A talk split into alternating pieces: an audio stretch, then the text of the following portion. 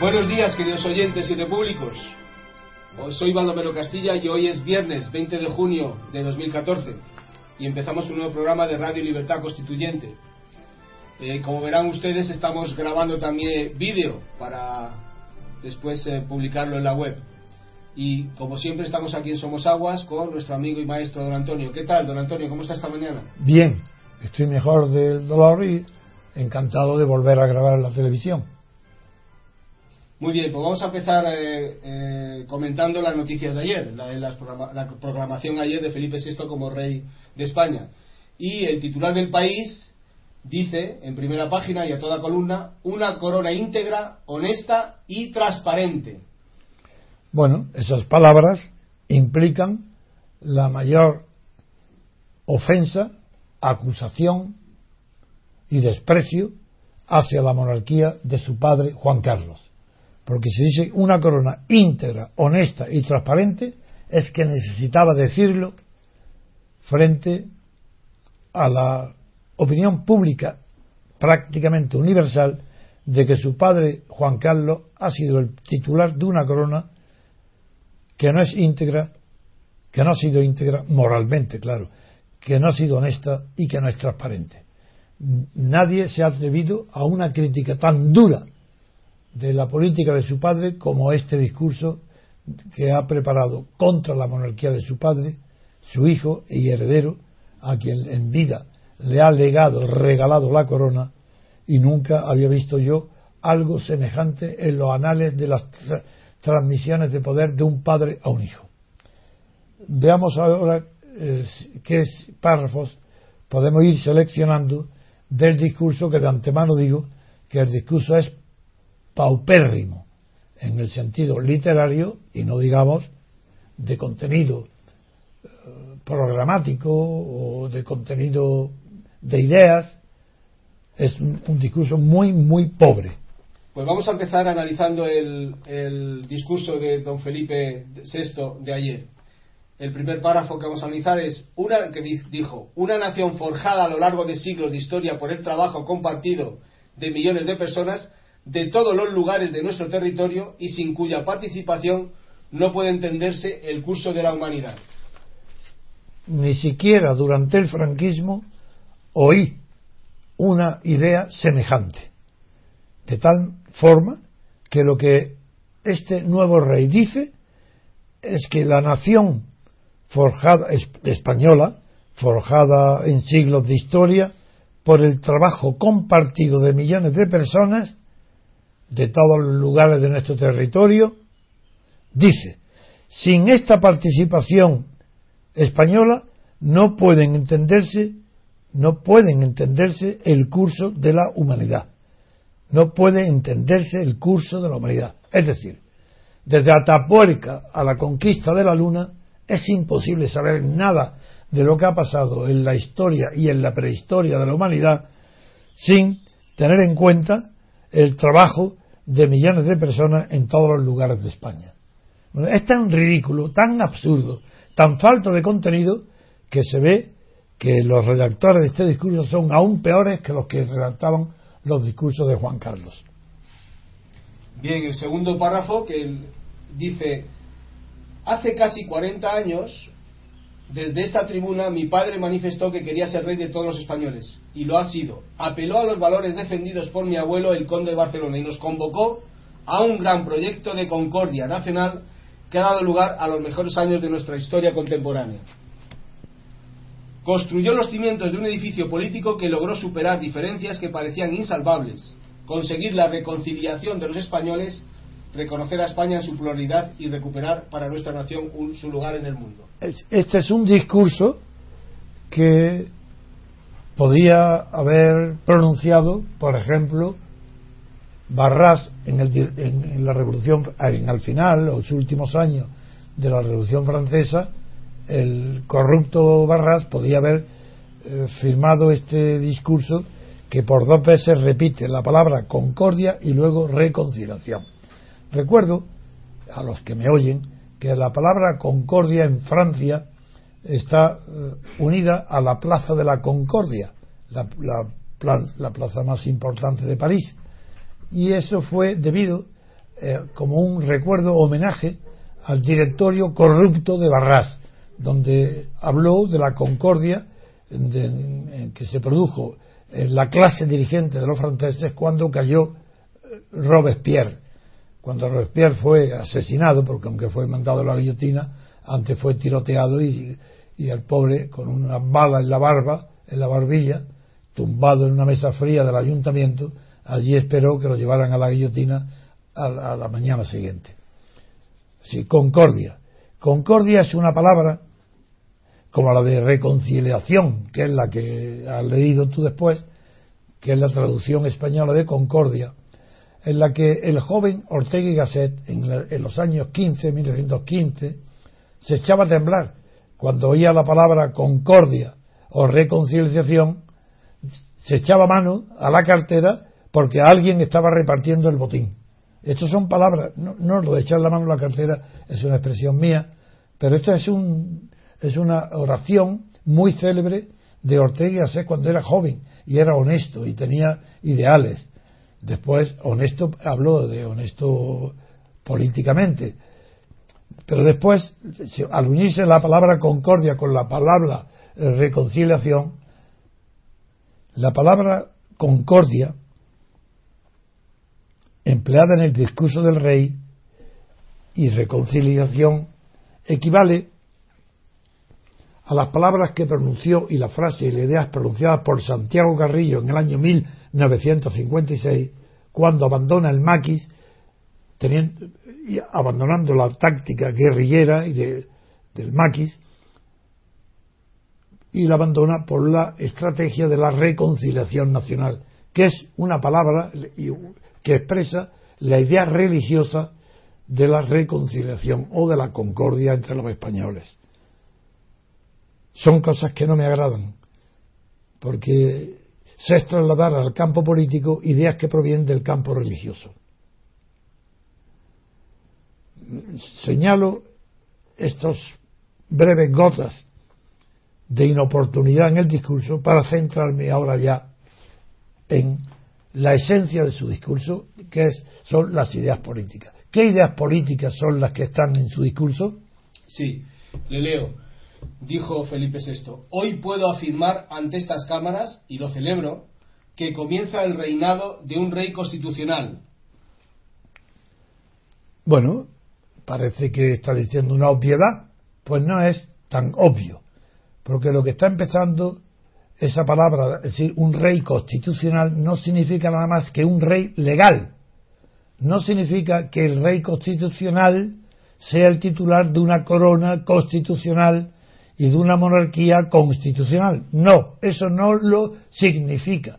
Significa simplemente que, ha cumplido los trámites, como luego lo dice en el discurso, ha cumplido todos los trámites previstos en la Constitución para suceder en la corona a su padre, el rey Juan Carlos. Por tanto, lo que significa aquí constitucional es exactamente igual que si hubiera dicho legal. Otra cosa distinta y contradictoria con decir que es un rey constitucional es que durante su discurso, por tres o cuatro veces, repite y define que su monarquía es una monarquía parlamentaria. Pues lo siento muchísimo, que pese a ser el rey, el, rey mejor preparado que ha tenido la historia de España, pese a ser el príncipe preparado por los mejores profesores y las mejores universidades de España, y por tener los mayores títulos, no sabe siquiera lo que significa la palabra monarquía eh, parlamentaria. No es una monarquía parlamentaria. La española es una monarquía que no es constitucional, ya diré por qué, pero tampoco es parlamentaria. La monarquía parlamentaria, el ejemplo típico, el paradigma en todo el mundo es la monarquía inglesa. Y en la monarquía inglesa, ¿en qué se parece a la monarquía española? En nada. En primer lugar, la monarquía inglesa está montada sobre las libertades, no las libertades sobre la monarquía. Y en cambio el discurso de, del príncipe Felipe está todo entero refiriéndose a su padre como si las libertades españolas, que ha sido así de verdad, están montadas sobre la corona. Primero la corona, luego las libertades. Y él continúa lo mismo. y creyendo que esto es una monarquía parlamentaria cuando no es así. ¿Por qué? En primer lugar, si la comparamos con la monarquía inglesa, está clara la diferencia. En la monarquía inglesa no hay separación de poderes. Y este pobre príncipe ignorante, inculto, que no cree que hay separación de poderes. Y donde, donde dice él que hay separación de poderes es en un párrafo donde habla de que... El, sí, se lo voy a leer, se lo, leo, Dice, un rey, en fin, que ha de respetar también el principio de separación de poderes y, por tanto, cumplir las leyes aprobadas por las Cortes Generales, colaborar con el gobierno de la nación a quien corresponde la dirección de la política nacional y respetar en todo momento la independencia del Poder Judicial. Es decir, que llama separación de poderes a la colaboración del rey, de la corona, con tres poderes del Estado que no están separados, pero que es, dice que hay separación de poderes porque él colabora con el, legislativo, con el gobierno y con los jueces. ¿Por qué no hay separación de poderes? Porque se llama separación de poderes desde Montesquieu, aquel sistema político donde, en primer lugar, se separan los poderes de la nación y del Estado. La nación legisla, el Estado gobierna. Si no hay separación de nación y Estado en las funciones, ya no puede haber separación de poderes. Pero sigamos más profundamente. Se habla de tres poderes del Estado. aparte de que legislar no es un poder del Estado, sino de la nación, admitamos que hoy, como el Estado es el que sanciona, publica, promulga y ejecuta las leyes, admitamos de momento, provisionalmente, que hay en el Estado hay tres poderes. Bien, pues esos tres poderes en España no están separados. Como no están separados en ningún Estado europeo distinto del francés. Porque para haya y y porque para que haya separación de poderes, ¿qué es lo que significa la palabra constitución? Lo digo entre paréntesis. Cuando se habla de constitución hay que saber de lo que se habla. ¿Qué constituye una constitución? ¿La nación? No, la nación es previa a la está ya constituida por la historia. Entonces, el Estado tampoco, el Estado está constituido antes de la Constitución. Entonces, ¿qué constituye una Constitución? Pues solamente una cosa, la separación de poderes, que antes de la Constitución no estaban separados. Y así lo dice el artículo 16 de la Declaración de Derechos del Ciudadano de la Revolución Francesa. No hay constitución si no hay separación de poderes. ¿Qué separación de poderes hay en España? ¿Acaso hoy, pues no hablar más que de hoy, pero igual pasó con Aznar y con Felipe González, ¿acaso hoy el Partido Popular que ha ganado las elecciones teóricamente legislativas, pero de hecho la gente cree que son elecciones designando al presidente del gobierno, cuando no son así, legalmente son solamente legislativas. Pues bien, ¿qué hay en ese, qué, qué poderes hay en esas elecciones? Pues Rajoy, como presidente del, del Partido Popular, reúne en su propia mano, en una sola mano, el poder ejecutivo del gobierno el poder legislativo, puesto que el Rajoy el que ha nombrado a dedo la lista de candidatos que se han presentado a las elecciones legislativas. Y si el ciudadano ha votado en la lista del POI mayor, con mayoría absoluta, Rajoy es el jefe, jefe gubernativo, jefe político, jefe de partido de todos los diputados que han salido en la lista del PP. Luego tiene el poder legislativo en sus manos con mayoría absoluta. Tiene el poder de gobernar absoluto en sus manos. Pero es que tiene además en sus manos la mayoría del Poder Judicial, porque es el Consejo del Poder Judicial, la mayoría, la tiene designado el que tiene la mayoría absoluta, con las combinaciones correspondientes de cuotas, nombrados unos por los partidos directamente, otros por las cortes, etcétera. Así que no hay separación de poderes ninguna. Y este rey antiguo príncipe mejor preparado del mundo, no sabe que está en un país donde no existe separación de poderes, que todo el poder lo tiene Rajoy. Es más, si su padre ha dimitido, ha aplicado, ha corrido, ha huido de la corona, es porque ha creído que el bloque constitucional, formado fundamentalmente por el PSOE y, el PP, se ha desmoronado tras las elecciones europeas y que ya no cuenta con el consenso constitucional que, le, que lo elevó y le mantuvo, no lo elevó, lo elevó al trono franco y lo ha mantenido en el trono el consenso de los partidos estatales, de los, de los partidos del Estado, no de la nación, ni de la sociedad civil. Luego, quiero decir que en el discurso del príncipe lo que define muy bien es lo que él se considera. Él se considera que es un rey constitucional dentro de un sistema parlamentario. Esa enorme contradicción es, es la base, el esqueleto de su discurso, que es un sermón. En realidad no es un discurso, porque como es lo contrario a la lógica y al sentido común, pues resulta un sermón, como los que se daban en el Renacimiento, y, y luego los sermones de las iglesias.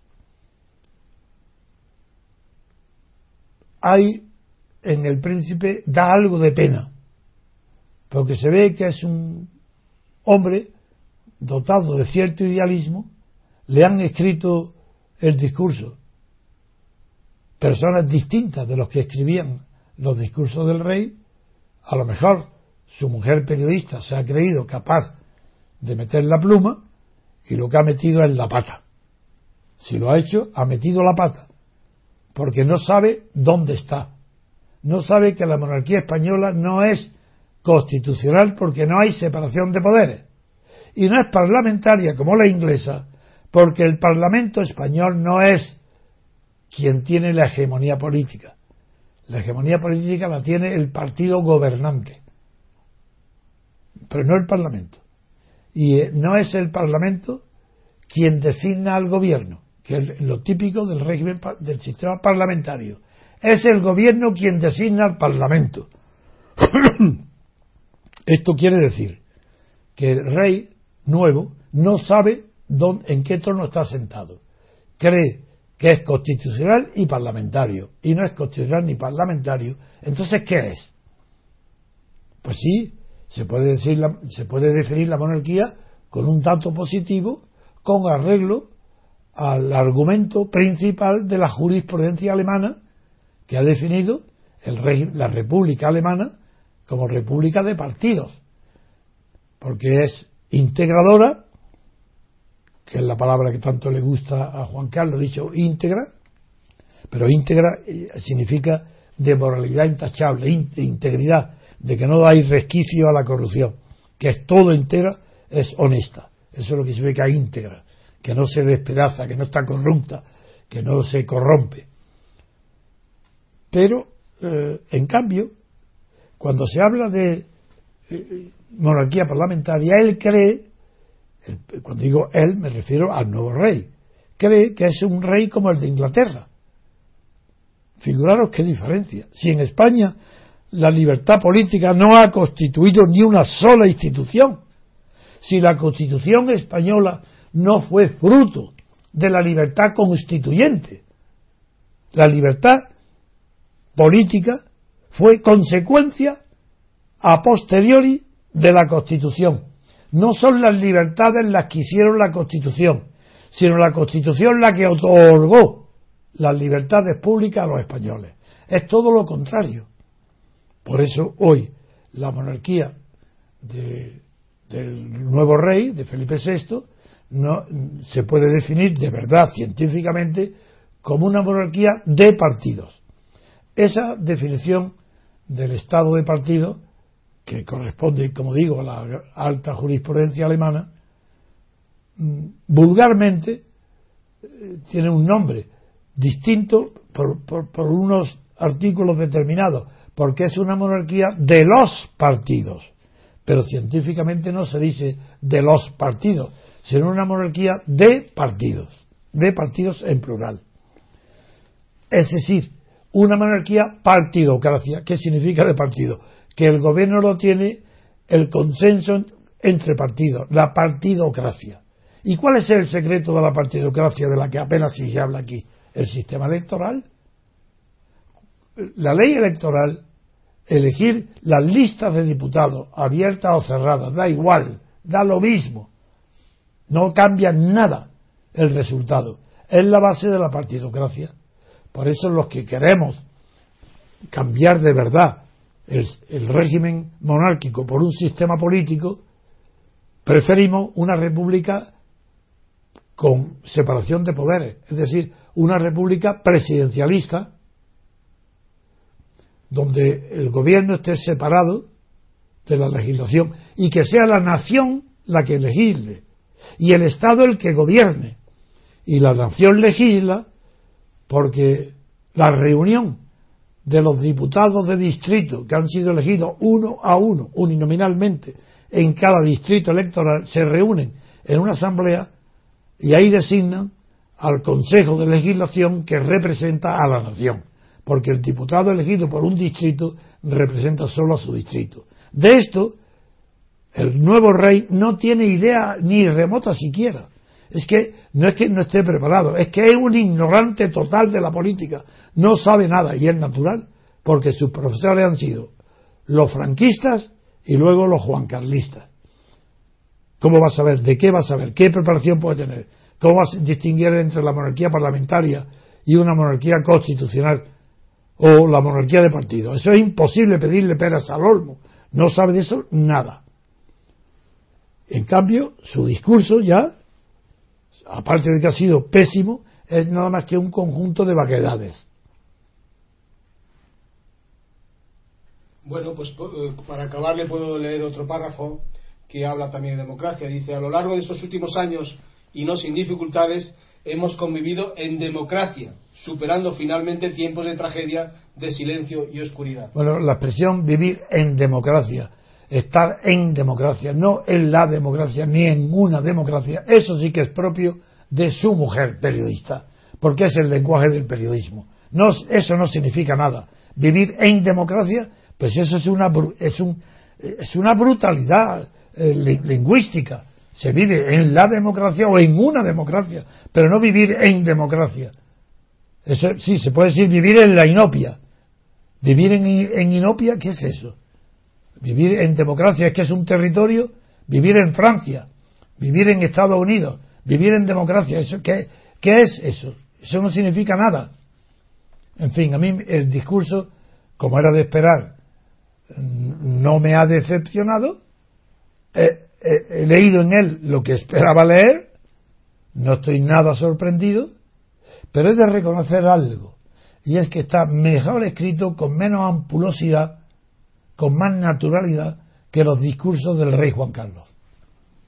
Bien, hacemos una pausa y seguimos.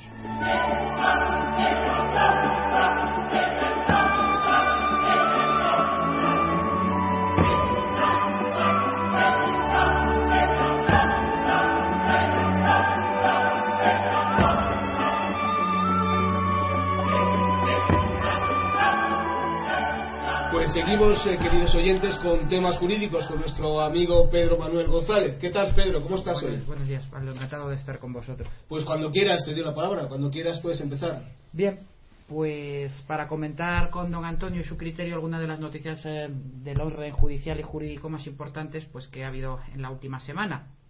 La primera de ellas que tengo, que traigo, es una que se refiere al fiscal general del Estado, don Eduardo Torres Dulce, que pide de De acuerdo. ¿No te parece que la primera debemos de hoy, porque es jurídico, si es lícito, si es legítimo, si es moral, que un rey pueda alegar a su hijo un reino, si, si, si es lícito, si es humano, que un rey pueda designar a su sucesor? Es que yo creo que ese es un tema jurídico. Sí, sí, es un tema jurídico, desde luego que lo es, y sobre todo en el derecho público. Y yo creo que en el derecho público no se afronta este tema. No. No, yo creo que se afronta justamente al revés. Es decir, que es son los reyes los que legitiman a los sistemas jurídicos. Por ejemplo, en la célebre historia del encontronazo entre el juez, famoso juez inglés Coke, y el rey, donde el rey dijo, el rey sostiene el derecho y Coque se desmaya, porque ya no es el derecho el que sostiene al rey. Pues ahí se ve que las palabras del rey reflejaban la realidad. El creador del derecho es el rey. Es él el que crea la fuente. ¿Y qué ha pasado en España? En España la fuente de la legislación era Franco, la dictadura. Juan Carlos le hereda. Y la constitución española es el resultado jurídico de un poder antijurídico, que era la dictadura. Que forma, y en la Constitución española, contra todo lo que se dice, no hay legitimidad porque no concurre a la formación de la Constitución nadie procedente de la sociedad civil, sino que todo lo hace la clase política elegida por bajo las leyes franquistas y eso es jurídicamente es, tiene tal vicio que todo lo que produce las Cortes es nulo de pleno derecho, con arreglo al consentimiento jurídico o al concepto del derecho universal que existe en Inglaterra e incluso en Alemania hoy y en Francia. En España no hay ninguna institución legítima porque el derecho no las ha creado. Son, son las instituciones políticas de poder las que han creado el derecho español actual. Eso quería decirlo como un preámbulo. Con además con el pacto de intangibilidad de la figura del rey. Claro, inviolable además. Si esa es la prueba de que cómo va a ser un Estado de Derecho, un Estado cuyo jefe, cuya primera autoridad es inviolable, pues eh, por definición es un Estado que no es de derecho. Sí, Eso quería mm, trasladártelo como preámbulo para que a ver ahora ya encajar los temas jurídicos dentro de esta barbaridad. Y en ese sentido también barbaridad que empezó también con el hecho mismo de que haya que hacer una ley para que ley, para que reconocer la abdicación del rey cuando es un acto unilateral. eso es ridículo. Es, absolutamente ah, ah. ridículo. ¿Cómo que tiene que hacerse una ley orgánica por el Parlamento para que el, eh, aceptar una Eso me ha hecho reír. No, es que es, es que... Es decir, que el rey no puede abdicar, mejor dicho, puede abdicar, pero no vale de nada si una ley no luego aprueba su abdicación. Sí, es algo curioso. No vale para nada. Así es, así es. En cambio, me acuerdo, Muñoz Grande, por ejemplo, tuvo más dignidad. Muñoz Grande hubo un momento en que, se, no mucho, pero en fin, se enfrentó a Franco, siendo él vicepresidente. Y para demostrar que no iba al Consejo de Ministros porque no le daba la gana, no porque estuviera enfermo, se iba todos los, consejos de ministros a tomar café enfrente de para que lo viera todo el mundo. Pues esto es lo mismo de lo que sucede con los monarcas. Que, tienen que ellos crean, como Coque decía, ellos crean el derecho, crean el derecho, no se someten al derecho. Ahora parece ser que el rey nuevo Felipe VI, todo su discurso es hablando del respeto a las leyes, sometimiento a las leyes pero cosa que su padre no ha hecho nunca. Pero no porque fuera de origen franquista y no estaba legitimado porque no tenía el consentimiento popular. No, no, no. Es mucho más sencillo que eso. Es que no cumplía las leyes porque no le daba la gana. Y leyes que podía haberlas cumplido, pues no las cumplía. Y no pasaba nada. Y me parece muy bien que haya hablado de la dignidad de su madre.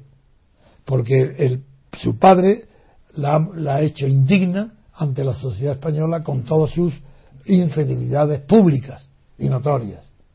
Entonces el hijo me parece que muy bien que el hijo haya empleado la palabra dignidad para alabar a su madre. Amor a la madre. Seguimos con tus notas. Sí, vamos a ver. Eh, estábamos hablando mm, de Torres Dulce, del fiscal general del Estado. Ya aquí hace unos programas comentamos eh, sus declaraciones sobre la corrupción y sobre la falta de medios y que la corrupción era un problema, pues vuelve a la carga otra vez. Ahora lo que está solicitando, bueno, reconoce mm, Torres Dulce que tenemos un problema serio de corrupción, también me parece evidente, se lo podía haber ahorrado casi, y eh, dice textualmente que la Fiscalía General del Estado está al servicio eh, de la justicia para reforzar ese músculo contra la lucha eh, contra la corrupción. Para ello, Torres Dulce está solicitando la adscripción de unidades de policía para la Fiscalía eh, General del Estado en la investigación de los delitos. Eh, esto habría que relacionar esta noticia también con la, intención de Ruiz Gallardón en la reforma de la. Ahora se va a llamar texto procesal penal, antes se llamaba la ley de enjuiciamiento criminal y la ley orgánica del Poder Judicial, de entregar la instrucción de las causas penales a los jueces. y quitársela a los jueces y dársela a los fiscales. Como en Italia. Como en Italia o como en Estados Unidos. También es así. Pero es que los de Estados Unidos no tiene nada que ver con el sistema continental jurídico. En cambio, Italia sí. Por eso he citado a Italia. Porque en Italia, siendo un sistema jurídico muy prácticamente igual que el español, y sin embargo, por razones políticas, puso a la Fiscalía eh, al frente de la función instructora. Y a los jueces dentro de la misma carrera, dentro de la función sentenciadora o juzgadora. El caso en España también hay un, antecedente y que está vigente ahora mismo que es en la ley de responsabilidad eh, penal de los menores. Los fiscales de menores también instruyen las causas de los menores. Es el único ámbito de enjuiciamiento penal en España en el que eh, la función instructora la llevan la llevan los fiscales. Pero aquí va más allá. Ahora mm, eh, Torres Dulce lo que está diciendo es que eh, necesita eh, que existan fiscales independientes. Yo le pregunto, don Antonio. ¿Independientes de qué? ¿Cómo pueden ser independientes si el fiscal general del Estado resulta.? No, no, no, es que eh, tendría que reformar el estatuto de la fiscalía, que tuve que estudiarlo bien para poder defender a algunos fiscales que fueron sancionados por los gobiernos anteriores. No, el estatuto encarga al fiscal, en primer lugar, bajo el principio de subordinación y jerarquía al gobierno. Exactamente. Y si eso no se modifica, es imposible que el fiscal se separe de ser un funcionario a las órdenes del gobierno. Y por tanto eso no tiene sentido. Es decir, sería una vuelta de tuerca más a, la falta de independencia judicial el hecho de que a día de hoy, tal como está el, instituto, el estatuto del Ministerio Público, no, pero, pero no son inocentes. Eso lo hace Torres Dulce para no dar el paso definitivo hacia una policía judicial.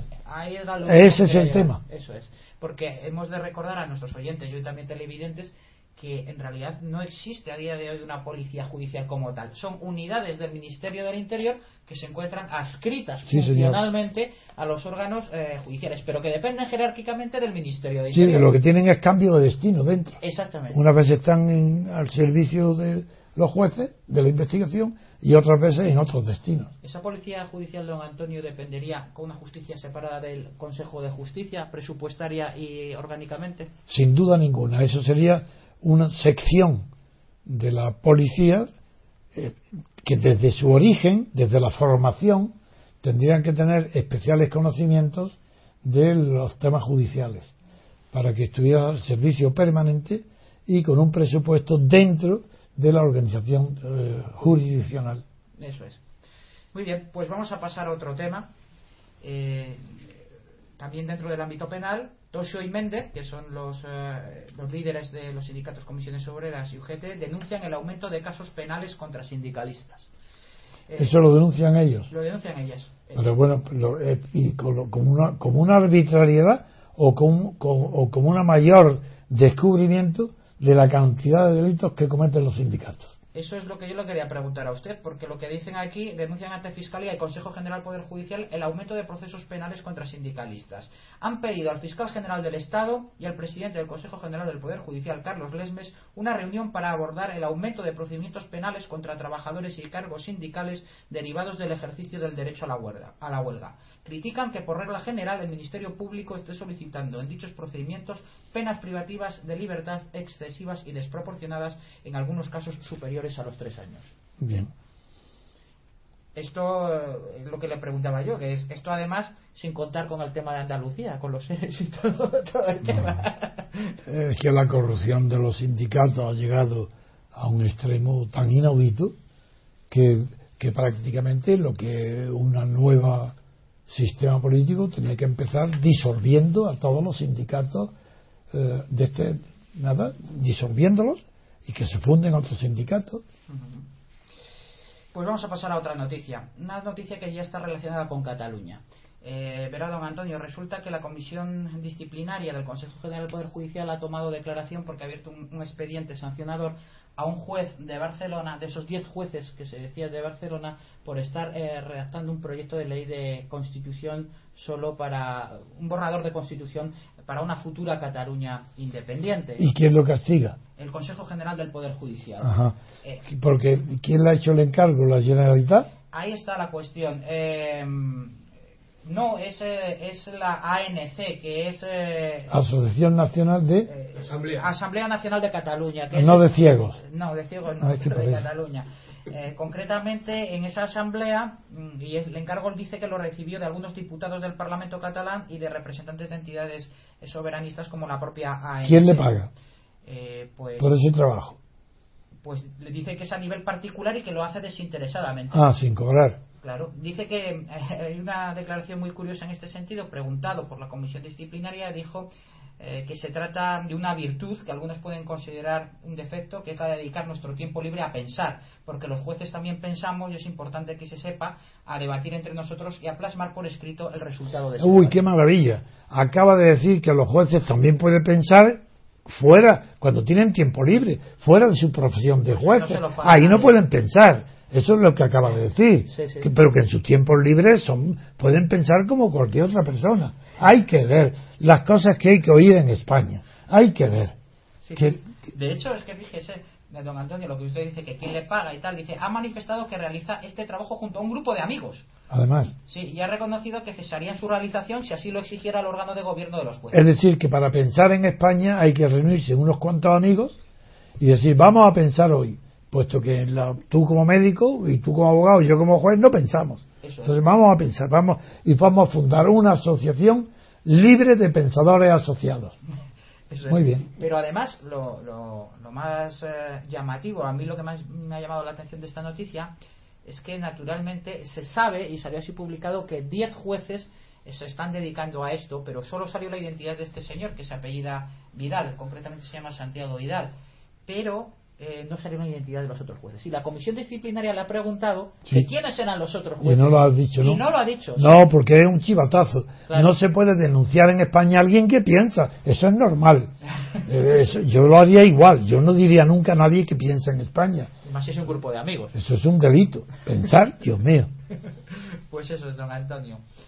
Eh, y luego la última eh, noticia, o dos noticias que están enlazadas, vienen en relación con, con la imagen que tiene la ciudadanía de la justicia. A ver. Eh, concretamente, eh, Ángel Juanes, que eh, estuviera antes en la Audiencia Nacional y ahora es el vicepresidente del Tribunal Supremo, dice, considera que la imagen de la justicia ha mejorado.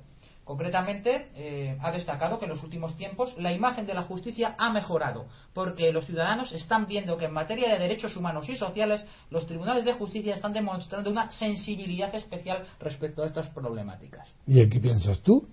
Pues que pienso que los juzgados... Sí, es que es verdad. Yo, bueno, yo cada vez lo veo peor. En los juzgados, en la práctica forense todos los días lo veo, lo veo peor. Pero. ¿cómo pueden llegar a decir ciertas cosas? Sí, eh, a mí me ha llamado la atención, yo he traído esta noticia porque paralela- paralelamente, y cuando ya tenía preparada esta, Sí.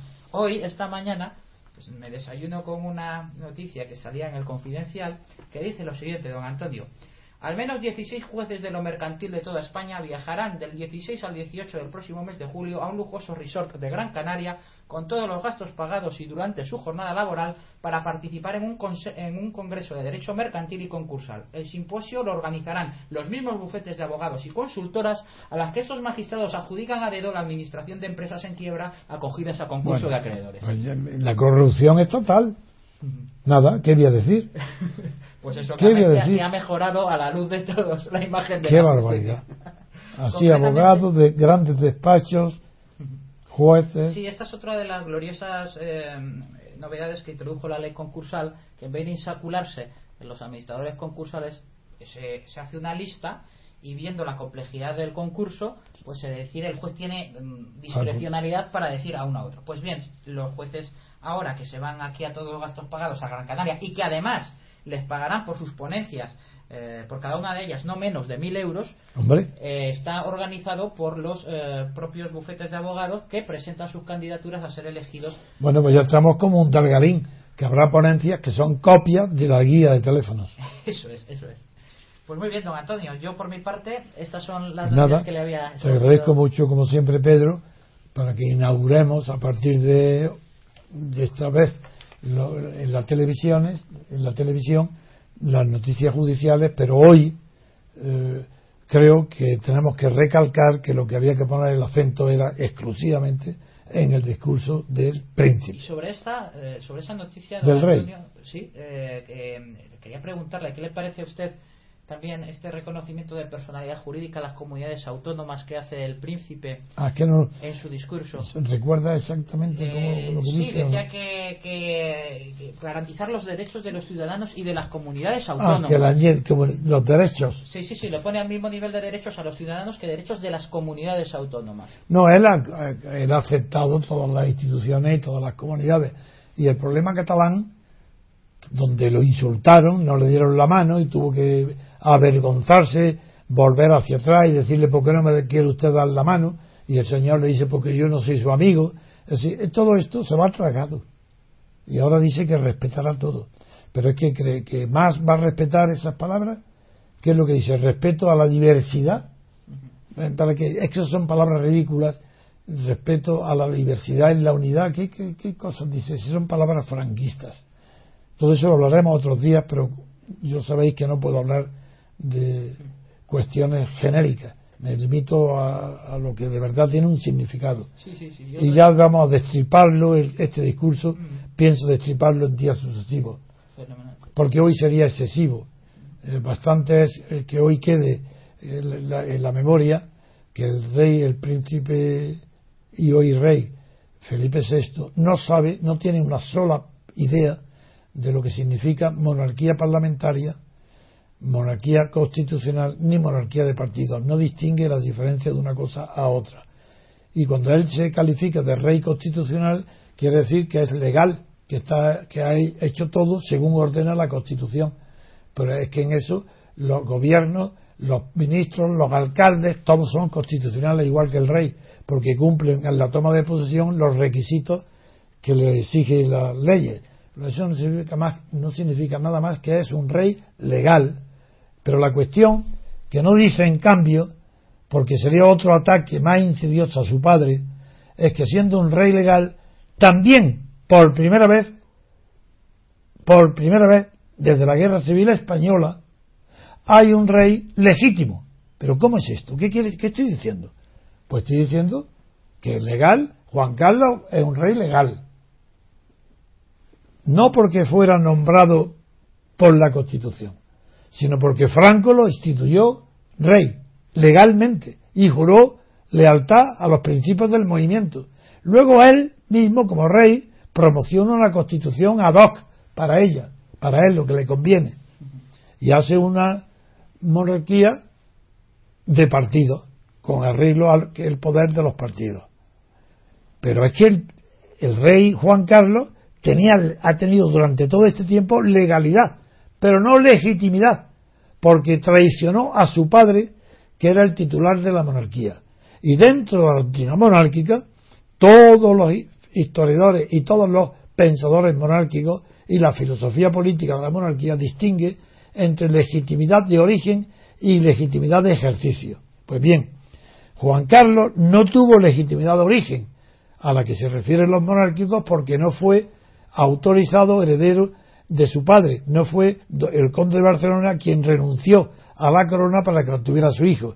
Cuando renunció ya era tarde, ya estaba todo hecho, ya no era ni siquiera necesario. Eso en cuanto a la le legalidad, pero legitimidad no la ha tenido Juan Carlos ni hasta el último día, porque no ha tenido nunca la legitimidad monárquica, porque su padre, el conde de Barcelona, cuando renuncia y abdica y le dice todo por España a sus órdenes, no demuestra más que una generosidad familiar, pero no una generosidad con el pueblo español, porque no tenía derecho, no podía abdicar si no era en un sistema de libertades. Y como en, cuando el conde de Barcelona abdica, no hay libertad política colectiva. Por otra parte, esta libertad política colectiva todavía no existe. Hay libertades individuales, derechos individuales. Pero la libertad colectiva es aquella que se llama libertad constituyente, que es el nombre, ya que en otros sitios no puedo hacerlo, es el nombre que le he dado a un equipo de, fútbol, de, infantil, no cadete, que ha sido nada menos que campeón de liga en la Comunidad de Madrid y el año pasado fue campeón de Copa. Y se llama libertad constituyente. Porque la libertad constituyente es ese poder colectivo de todo un pueblo para que con ese poder nombrar a los representantes del pueblo que redactarán la constitución que luego el pueblo aprobará sin ser un plebiscito que sea sí o no sino que sea una elección verdadera para que se pueda elegir la forma del Estado y la forma de gobierno entre dos o tres opciones. Pues por esa razón, la monarquía de Juan Carlos ha sido legal siempre, legítima nunca. Y ahora, por primera vez, en la monarquía, desde que abdicó, desde que huyó de España Alfonso XIII, por primera vez la monarquía en el príncipe Felipe al ser este sí heredero dinástico, heredero del titular de la dinastía, es legítimo. No solamente es legal, porque se ha hecho según la Constitución, por eso he dicho que es un rey legal, porque es constitucional, es legal, sino que además es un rey legítimo, porque lo ha hecho de acuerdo con la tradición y la filosofía monárquica de que la sucesión se hace dentro de la jerarquía y de la escala de preferencia de monárquica. Por eso sí que es una novedad que nadie la dirá, porque para decirlo esto hay que estar seguros de que estás condenando lo anterior. Y nadie se atreve a condenar a Juan Carlos, diciendo que ha sido un rey legal, pero ilegítimo. Yo lo digo. Y yo también digo que ahora Felipe VI es por primera vez un rey legal y también es legítimo. Bien, pues con esto acabamos el programa de hoy. Muchas gracias a Pedro, muchas gracias a don Antonio. Tenemos que dar las gracias también a Pedro Gómez, que es nuestro técnico, a Álvaro, que se ha incorporado a nosotros para todo el tema de vídeo, y a Jorge, porque también nos apoya en muchos temas. Muchas gracias a todos y hasta el próximo programa.